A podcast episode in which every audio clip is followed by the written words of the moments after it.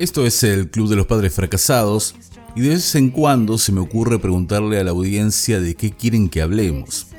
Y en estos días una oyente me escribió y me dijo por qué no charlar y reflexionar juntos acerca de cuando los hijos le echan la culpa a los padres por las cosas que ellos no han podido lograr. Así que de eso vamos a estar hablando hoy en el podcast número 16. Quiero darle la bienvenida a todos los que nos escuchan a través de las distintas plataformas y también a aquellos que lo hacen por medio de Radio Ciudad la 99.1 aquí en Leandro y Nialem Misiones. Vamos a entrar de lleno en el programa del día de hoy. Estás escuchando el Club de los Padres Fracasados. ¿Tenemos que echarle la culpa a nuestros padres de todos nuestros fracasos? El otro día estaba preparando un poco lo que va a ser el webinar sobre mandatos familiares y pensaba y reflexionaba acerca de cuán importantes son los guiones de vida, todo esto que nuestros padres nos han inculcado por medio de estos mandatos imperceptibles, mandatos familiares. Pero la pregunta sería, ¿Es justo poder decir que por causa de mis padres o por causa de lo que mis padres no me dieron o el estilo de crianza yo no he podido lograr ciertas cosas en la vida? Si bien hay una gran realidad que tiene que ver justamente con eso, con, la importancia de lo que nuestros padres nos han sembrado en la vida, Creo que todos nosotros tenemos en algún momento la responsabilidad y la posibilidad de poder cambiar nuestro destino. La Biblia dice que tiempo y ocasión le corresponde a todo el mundo. Eso significa que en algún momento habrá un tiempo y una oportunidad en la cual podemos hacer las cosas de manera distinta. En estos días estaba meditando mientras veía los Juegos Olímpicos en esta atleta fabulosa llamada Simone Biles que solamente para que vos sepas, es una de las siete eh, gimnastas artísticas estadounidenses más importantes. Es siete veces campeona nacional, es campeona olímpica, cinco veces campeona del mundo y es la única gimnasta que ha conseguido tres veces de forma consecutiva bueno, es realmente una verdadera maravilla de la gimnasia artística y en estos días fue noticia porque abandonó la competencia ahí en Tokio para cuidar su salud mental. Y entonces ahí sale a luz un montón de cosas que tienen que ver con la forma de crianza, con, con el estilo de vida, con, con las cosas que tuvo que pasar esta muchacha para poder salir adelante. Y me parece que viene a colación un poco de lo que venimos hablando porque si hay alguien que ha logrado resiliencia y poder levantarse a pesar de las cosas que le han pasado en la vida, es esta fantástica gimnasta americana, ¿no? Y bueno, esta muchacha de 24 años dice que mide un metro 42 y que revolucionó la gimnasia artística en el mundo tuvo una infancia extremadamente difícil. Biles tenía solo tres años cuando los servicios sociales de Columbus, Ohio, tuvieron que intervenir para rescatarla a ella y a sus hermanos de una madre inmersa en las drogas y en el alcoholismo fue adoptada por sus abuelos y aunque todavía mantiene una relación con su mamá, no ha sido la mejor eh, de las infancias. Además de eso también parece ser que fue víctima de abuso sexual de algún entrenador que en algún momento también eh, abusó de otras compañeras y así le han pasado un montón de cosas realmente muy pero muy complicadas.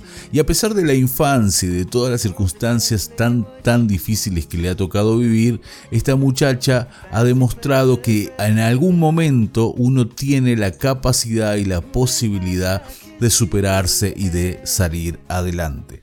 En el libro de Jeremías capítulo 31 versículo 29, Dios habla acerca de un refrán que decía el pueblo de Israel que era básicamente así. Dice que los padres comieron las uvas agrias y los dientes de los hijos tienen la dentera.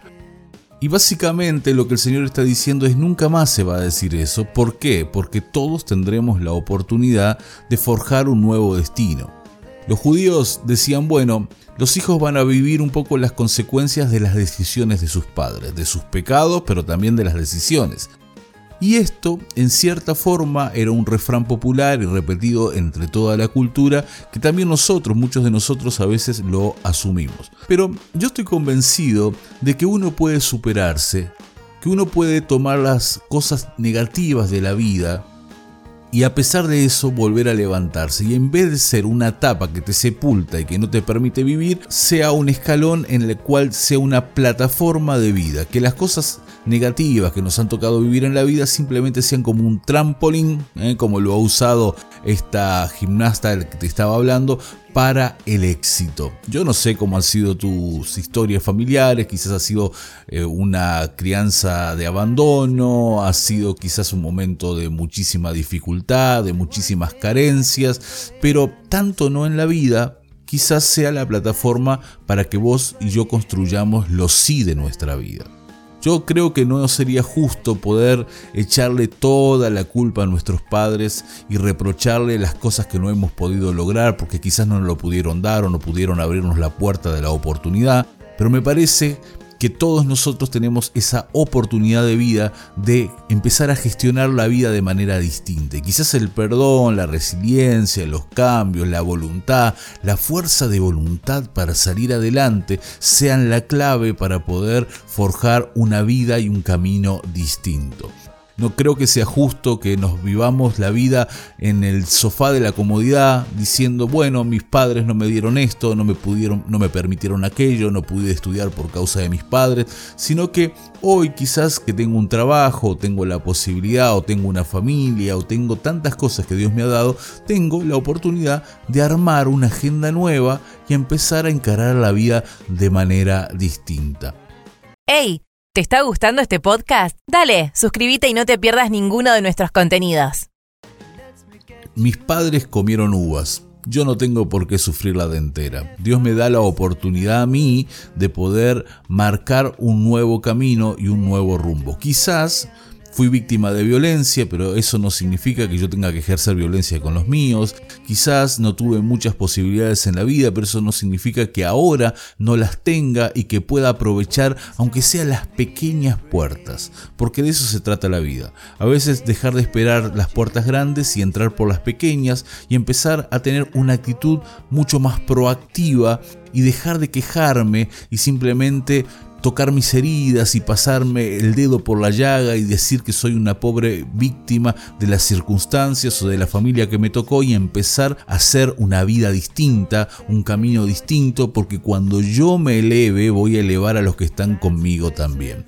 Por eso en este podcast quiero que reflexionemos justamente acerca de esto, de que a veces el echar la culpa lo único que hace es mantenernos en el nivel estático de la comodidad y estaría buenísimo que empezásemos a pensar la vida de manera distinta y pensar que Quizás, como te decía, no tuvimos todas las oportunidades y todas las puertas abiertas, pero podemos empezar a entrar por las puertas que Dios nos va abriendo, aunque sean muy pero muy pequeñitas. Es interesante que la Biblia dice, el hijo no recibirá el castigo por el pecado del papá, ni el papá recibirá castigo por el pecado del hijo. El bueno será recompensado por su bondad, mientras que el malo será castigado por su maldad. En otras palabras, cada uno de nosotros tenemos las consecuencias de nuestras propias decisiones y conductas. Y te recuerdo que aquel hombre que dijo que en maldad ha sido formado y en pecado me concibió mi madre, se convirtió en aquel que la Biblia llama amigo de Dios o el hombre conforme a su corazón. Entonces, ¿de qué estamos hablando? De la posibilidad de revertir cualquier circunstancia familiar, de un fracaso al éxito por causa de nuestras decisiones cotidianas. Ya no es tiempo de echarle la culpa a nadie, sino de asumir nuestras propias consecuencias por nuestras propias decisiones y empezar a forjar un destino nuevo para llevar a buen éxito a todos aquellos que son parte de nuestra familia. Quiero animarte a liberarte en este día de toda presión y de todo mandato familiar, pero también liberarte de la culpa y liberar a los otros de la culpa y sobre todo a que empieces a darle un nuevo significado a tu vida, escribiendo tu propio guion, tomando tus propias decisiones, tomando el control de tu vida, y dejando de echarle la culpa a la vida, a Dios, a tus padres, a las circunstancias, a lo que te faltó, a las pocas oportunidades y comiences a crear